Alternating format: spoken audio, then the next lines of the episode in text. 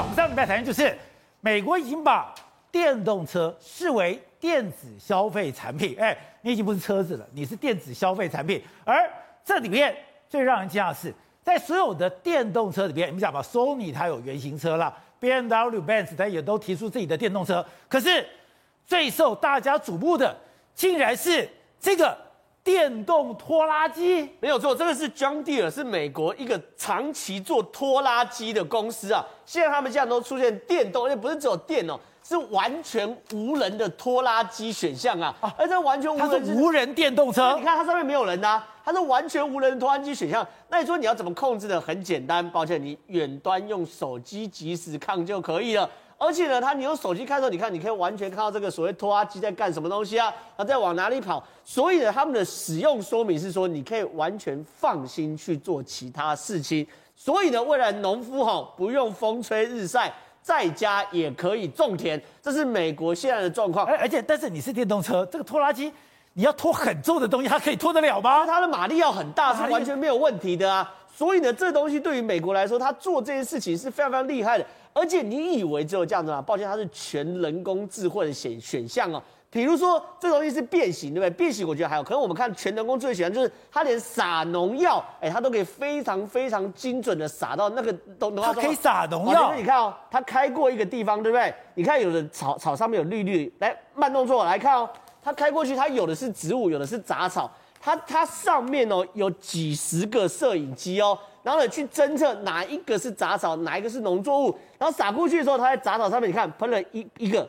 邮票大小这个绿色的东西，这是除草剂哦。所以呢，除草剂为什么不能乱喷？很简单，它会有抗药性。对，然后它对生态也不好。你看它开过去的时候，它就会标示。红圈圈的是这个杂草，绿色的是农作物，所以它可以辨别农作物跟杂草，然后可以精准的把农药放在杂草上面。没有错，它那个有三十台相机，然后每分钟会做五千个决定，然后确定呢到底是杂草还是农作物，然后他就把一个这个杂草呢用一个邮票大小、量也不多的除草剂，就这样哎。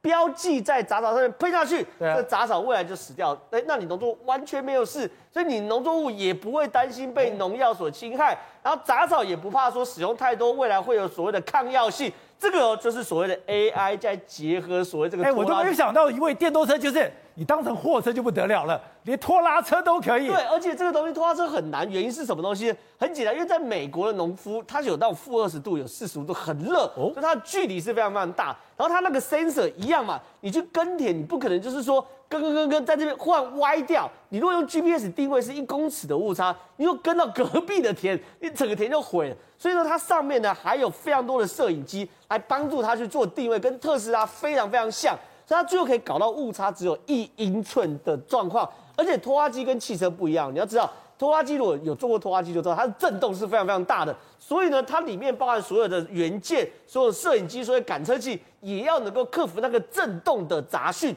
所以对于他们来说，美国现在推出这个东西非常非常厉害，只是很贵，现在农民有一点负担不起的感觉啊。所以。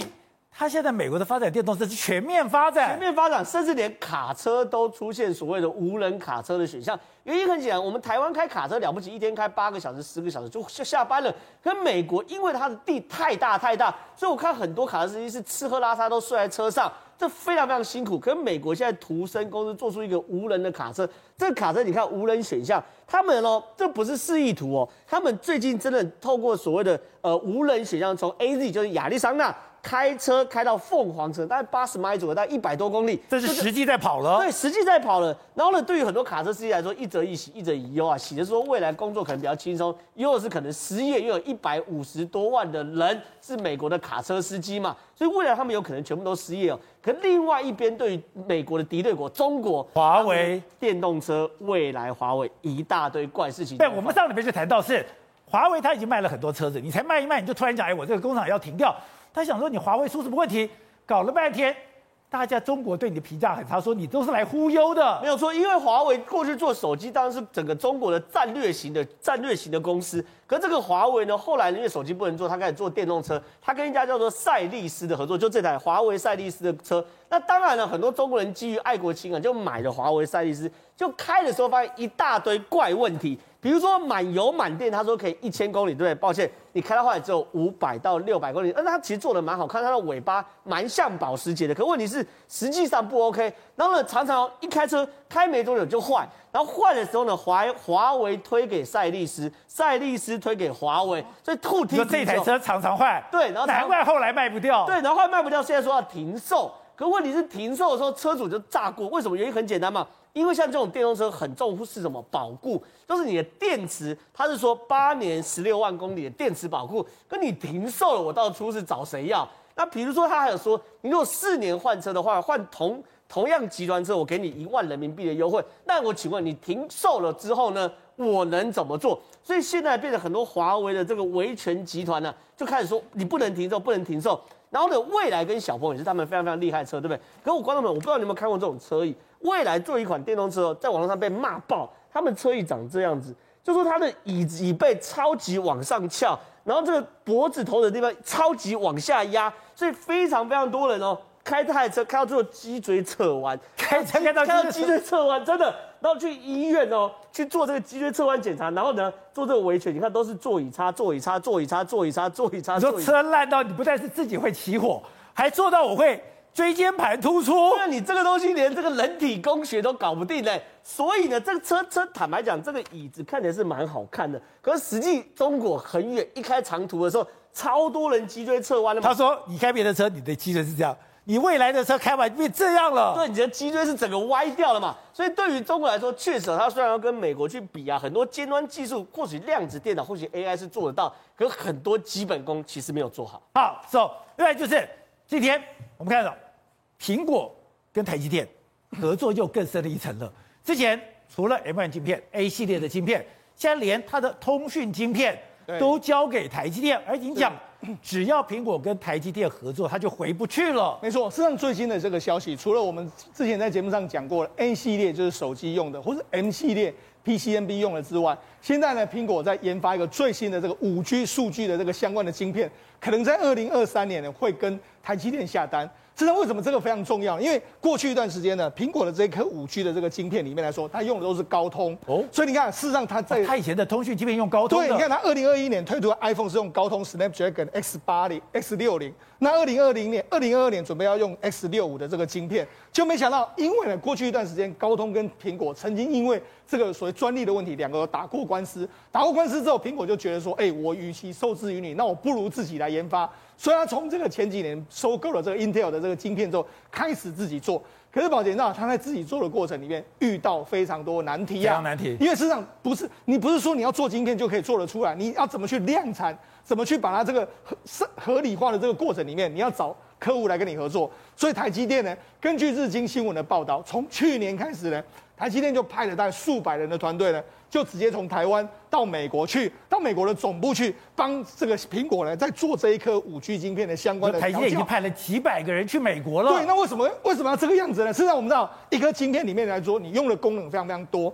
这个三这个苹果呢，它可能有些功能没办法用到的时候，你就要跟台积电要你的 IP，台积电的细制裁能够帮他解决这个问题。所以简单的来说，实际上这一颗未来二零二三年量产的这个五 G 晶片呢，是由台积电。跟苹果互相合作才能够生产出，才能够诞生了一颗晶片。那既然是互相合作才能够诞生一个晶片来说，它二零二三年下单到台积电，预估现在预估的这个这个下单是用这个四纳米的这个制成，然后年产是十二万片左右，相当于每个月一万片，所以这个量其实是相当大。那这个对台积电来说绝对是加分。为什么？对三星来说是个坏消息，因为呢台积电哎。过去三星用，呃，过去那个苹果用的是所谓高通的晶片，对，高通的晶片呢，晶片，事实上高通晶片呢，它大概下单是这样，七比三，也就是说，它三星下的是百分之七十，然后台积电下的是百分之三十，为什么这样？因为它跟三星有绑约，绑约就是说。你三星，你用我的五 G 晶片，但是我下单到你那边去，所以它过去是大部分都在三星下单。三星要买高通，高通在三星下单。对，所以呢，事实上这个过程，你看苹果如果假设把这个单丢出来之后，他给台积电做的时候，未来这一块晶片三高高通，通吃不到了，高通吃不到的话，三星就吃不到。所以这个对台湾来说，我们我们跟苹果更深的绑在一起。对台积电。或者对苹果来说是一个双赢的这个局面，那高通不就完蛋了吗？高通当然，所以高通我们我们这这几天不是在节目上讲吗？高通也要往所谓车用电子去转型啊。他在这次的 CES 展里面也展出了说它相关的这个通讯的这个晶片嘛。所以现在显然啊，各家这个苹果想要自己做这个晶片之后呢，各家除了像小米、OPPO 都要自自己做晶片，所以这种所谓的大众化产品的这个 IC 公司会越来越弱化。那同时之间呢，会让谁？会让台积电越来越强，因为呢。OPPO、小米他们自己在做晶片的时候，他也要找台积电合作。哦、就是我我会的毕竟是有限，我会的有限的时候，我希望台积电你都要填补我不会的这个部分。所以这个这个大趋势是之之下呢，对台积电绝对是一个大大加分的这个过程。而且你说台积电，它等于说去年的营收居然成长百分之二十几，哎，你的营收已经很高了，是营收还成长百分之二十几，对，甚至你东西还没做出来，对，人家就拿上千亿的钱。拜托，给你先预付款。对，因为我们知道说台积电目前的产能是全满，那全满的时候你要跟我抢，你要跟我抢的时候，但是如果你下单不够，那我怎么办？所以台积电会有一个机制叫预收预收账款。预收。事实上，在去去年第三季的时候，客户预预付的款呢，高达一千零六十三亿。那你更不用讲，最近一段时间，包括说像这个 NVIDIA，NVIDIA 不是拿了一千七百亿吗？对。甚至连之后的这个 Intel 都要付订单。付这个定金，所以这个定金来说的话，市场预估绝对是超过两千亿以上，这个数字非常高。所以也就告诉你说，台积电目前的市况是在热到不行的这个状况下，大家都想要跟你订这个相关的这个制程。那你看，显得这个三星就相当落寞。三星到目前为止啊，他们这个五纳米啊，目前的产线还没有填满，它目前的良率只有百分之五十，然后产线的这个使用率只有百分之三四十，所以呢，你就知道其实两者的差异是相当相当之巨大。之前。苹果不是故意去压制大立光，对觉得你赚太多了。是，可是你说现在传出个消息，对，大立光有一个专利文件，对，居然是苹果非要不可的。没错，事实上你看，事实上在过去一段时间里面来说，苹果的这个镜头，譬如说它有一个刘海，刘海里面来说就是它有略微略微的凸起，因为镜头你没办法真的完全放在所谓的这个这个所谓玻璃之下。哦，但是现在呢，大立光有一个新的这个专专利的文件，专利的文件是什么呢？它未来呢会把这样？会把这个手机的这个镜头呢放在整个玻璃里面，也就是说，你是在玻璃里面就有一个镜头在这边，那你可以随时，那这这样等于是什么意思？以后你这个刘海就会完全消失，哦、完全消失之后就没有这样的做法。哦、那个刘海是镜头，对，我不得不凸出来，是，所以才弄得这么难看的东西。没错，那未来这个完全消失之后，抱歉，这就是未来大立光最重要的这个这个武器啊，也就是说，它把它藏在这个。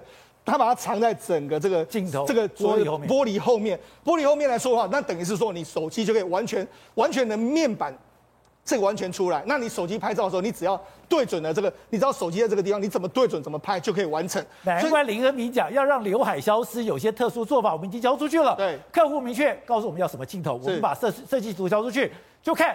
你什么时候开动了？没错，事实上这个要求是谁？这个要求是苹果跟他要求，也不止苹果，三星也跟他要求。因为这个苹果是这样的，三星是只有这样一个突出物。哦。但是无论如何，这个都是让镜头更不好，让让整个面板不好看。所以呢，他在这个三星跟这个包括说这个苹果的要求之下，他有交出这个相关的这个状况，而且他也是如同这个是他在去年申请的这个专利，他都已经准备好了。所以告诉你什么？台湾台湾业者的这个竞争力，特别是在整个高科技的这个能力来说，真的是世界响当当的。